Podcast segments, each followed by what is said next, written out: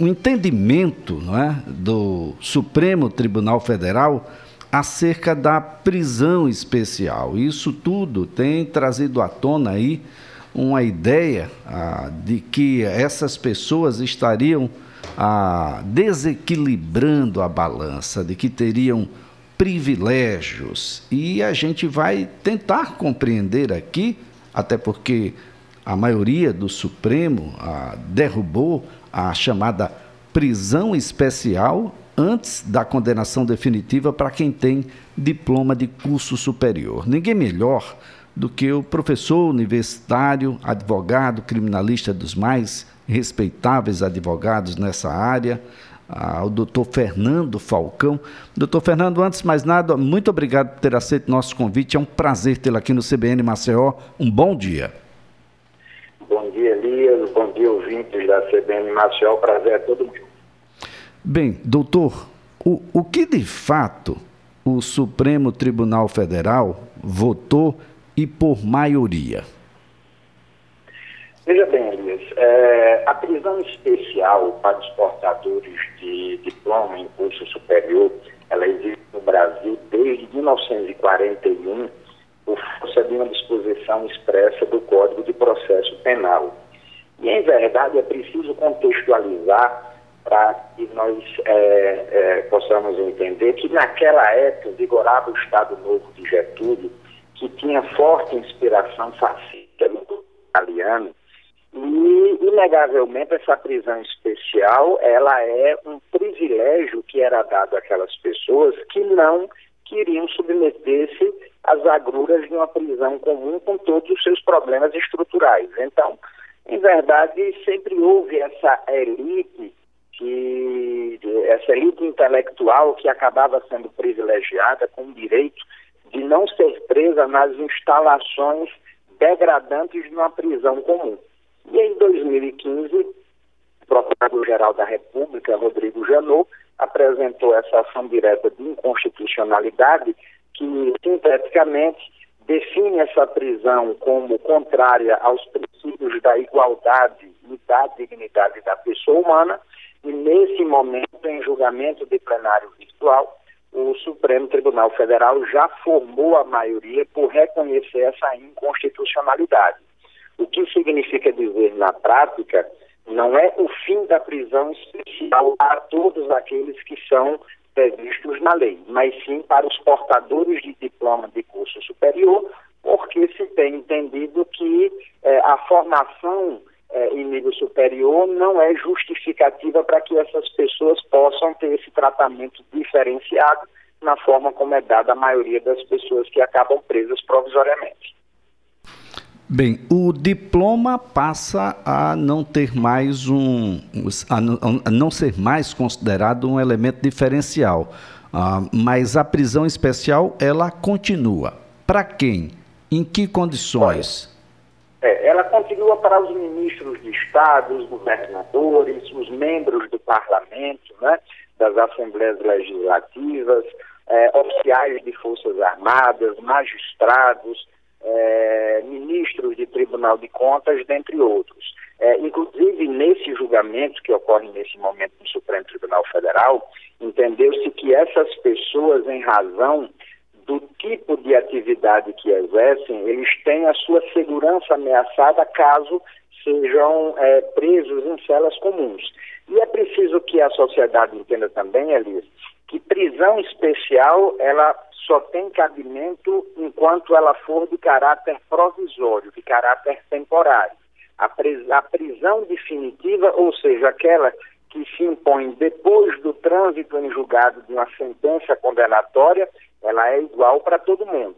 O que tem acontecido nos últimos anos é que os advogados conseguem trabalhar. O processo penal é um processo demorado e acabam fazer, fazendo com que demore tanto a sentença definitiva que o preso acaba cumprindo toda essa pena em caráter especial. O que não deixa de ser, repito, um privilégio odioso, um privilégio descabido a essa elite intelectual que representa não mais do que 1% da população carcerária brasileira. Bom, essa a, a gente A gente tinha esse, eh, essa ideia da prisão especial, mas qual é o significado disso do ponto, do ponto de vista prático, doutor? A prisão especial é um, é um prédio diferente, é um condomínio de luxo, é um hotel? Ah, as pessoas têm uma ideia ah, bem diferente daquilo que acontece na prática, ou ela é só uma plaquinha lá com o nome prisão especial, embora as celas sejam iguais, doutor? Olha, o que a lei diz textualmente é que a cela especial, ela é, pode inclusive ser um alojamento coletivo, desde que sejam atendidos requisitos de salubridade do ambiente, com um, um condicionamento térmico adequado, é, com acesso à leitura, né, a livros. Normalmente são celas que não têm grade, são celas que têm porta, mas são celas que funcionam dentro de estabelecimentos prisionais. Né? É, o, isso é o que a lei diz, mas na prática, Elias, os presídios, quando são construídos, eles não têm esses ambientes é, propícios para isso, o que acaba levando, em algumas situações, até a substituição, por falta de instalações adequadas, dessa prisão especial por prisão domiciliar ou por prisão em unidade militar, como a gente já viu no passado aqui, um caso em que parlamentares foram presos e acabaram passando esse período da prisão provisória no alojamento da, da não me lembro se do Corpo de Bombeiros ou se da Polícia Militar. É, doutor Fernando Falcão, essa é uma situação que precisava né, de um ajuste, ah, mas ainda se faz necessária a prisão especial, porque nós temos que garantir integridade física, moral, entre outros ah, ingredientes aí ah, daqueles que estavam, por exemplo, no combate à, à, à violência e, e que e não, pode ir para o mesmo cárcere daqueles que foram alvos das suas próprias ações, o Ministério Público, por exemplo. A advocacia está contemplada com a prisão especial, doutor? Não, Elisa, até porque as pessoas que tiveram envolvimento direto no combate ao crime, essas, já, essas continuarão a ter o direito à prisão especial, não em razão de serem portadoras de diploma em curso superior, mas porque são agentes de segurança e continuam contemplados no texto da lei. O que, na verdade, o Supremo tem formado maioria para reconhecer a inconstitucionalidade é a prisão especial que se concede apenas a quem tem esse privilégio em razão de ser portador de diploma de curso superior. O Estatuto da Ordem ele já garante aos advogados esse, esse, essa prisão diferenciada também, e o que significa dizer que essa decisão do, do Supremo Tribunal Federal não deverá alcançá-los em razão dessa atividade única, né? essa atividade muito específica da advocacia, inclusive de quem milita na área do direito penal.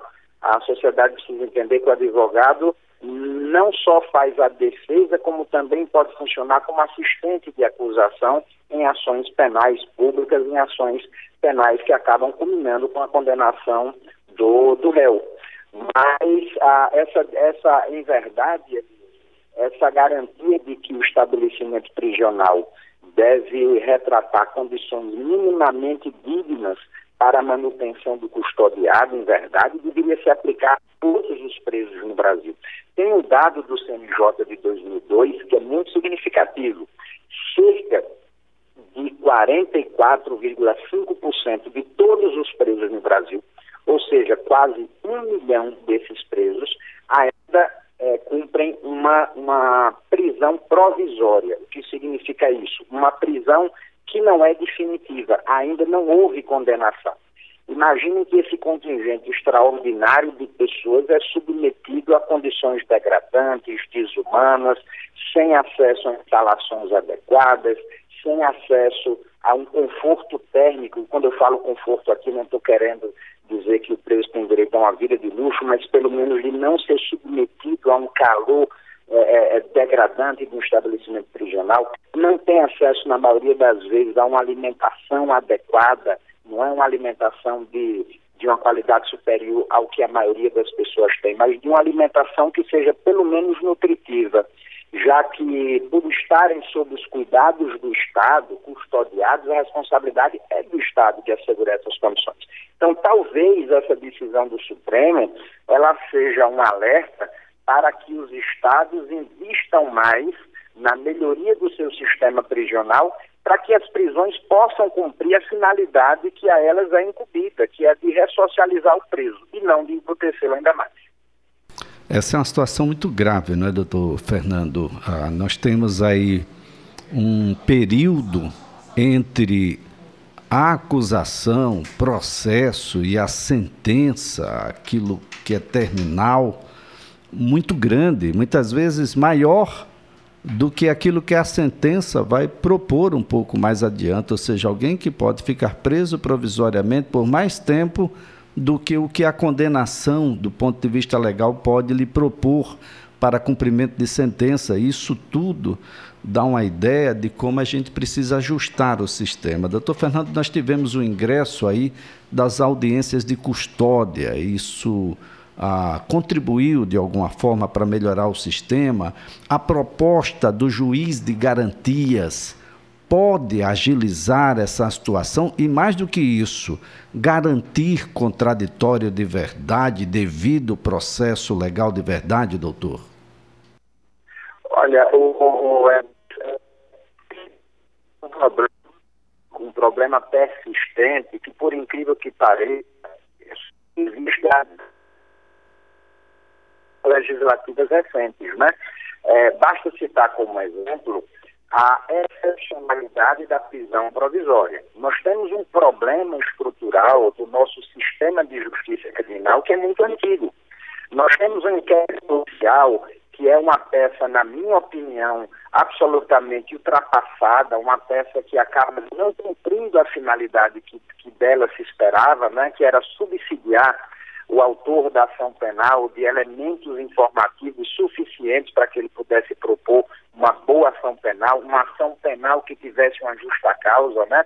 Nós temos um problema de um poder judiciário que não consegue ah, acompanhar com a rapidez necessária esse aumento considerável do número de ações penais, o que faz com que essas ações se arrastem durante anos não são poucos os casos de pessoas que cumprem dois, três anos de prisão provisória para que ao final do processo sejam absolvidas e no final das contas aí acabaram amargando um prejuízo enorme, uma perda de tempo enorme na vida em razão de uma prisão que não deveria ter sido imposta anteriormente. Então, a, a, essa discussão do fim da prisão especial, da criação do juiz de garantias, da recém-inaugurada audiência de custódia, elas são apenas paliativos para tentar minimizar um problema que é muito maior do que isso. Então, nós temos que repensar com muita seriedade, com a maior brevidade possível, o nosso modelo de política criminal. Nós temos uma justiça criminal que é lenta, nós temos uma justiça criminal que é ineficiente e nós precisamos atualizar, adequar isso, por quê? Essa visão punitivista que o Estado brasileiro vem adotando nos últimos anos, essa visão do que os alemães chamam de direito penal do inimigo, isso já está provado cientificamente, não é capaz de reduzir os índices de criminalidade.